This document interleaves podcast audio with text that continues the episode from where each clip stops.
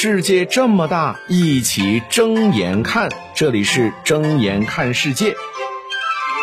世界这么大，一起睁眼看。各位好，我是尹铮铮。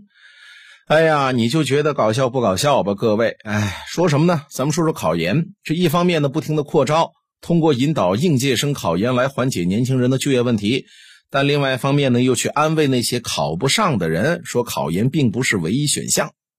这事儿呢是源自一条新闻哈，就是今年考研的录取率呢不超过百分之二十。那如果说你算上整一个的这个今年的考研大军来看的话呢，这录取率不超过百分之二十，也就是说呢百分之八十的这个考研的朋友们就超过三百万人，注定今年要落榜。而对此呢，中国青年报发表了一个文章，哎呦，这这高度真是高啊！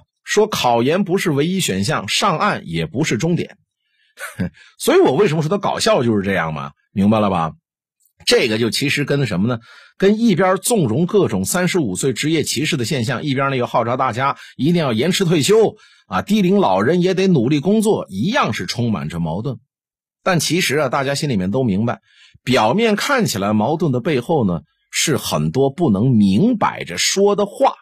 你就好比说纵容三十五岁职业歧视，这个实际上就是对企业用工方面的一种容忍，给企业营造一个宽松的营商环境。但是呢，另外一方面又鼓励你尽量的晚退休，那实际上就是为了让你少少拿点养老金。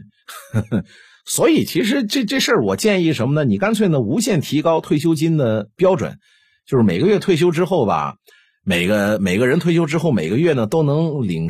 十万块钱的退休金，然后你再规定，所有职场人要过了一百岁才能退休。哎，你看你这样，你是不是就能完美解决这个问题了吗？通过考研来延缓年轻人就业问题，其实这道理也是类似的。一方面呢，让年轻人尽量用自己的钱、用家里的资源去全脱产备考。那你这么一来的话呢，社会上的一部分年轻一毕业就失业的这帮人呢，就变成了。死磕考研族，另外一方面呢，安慰大家：哎呀，你看一个录取率只有百分之二十的考试，你考不上才是常态。考研不是唯一出路，是，但是你又不提供其他看起来挺好或者说还算可以的出路，是吧？这就相当于在逼着一群人什么呀？你们就继续死磕考研吧，一直考，考到什么时候啊？考到你们。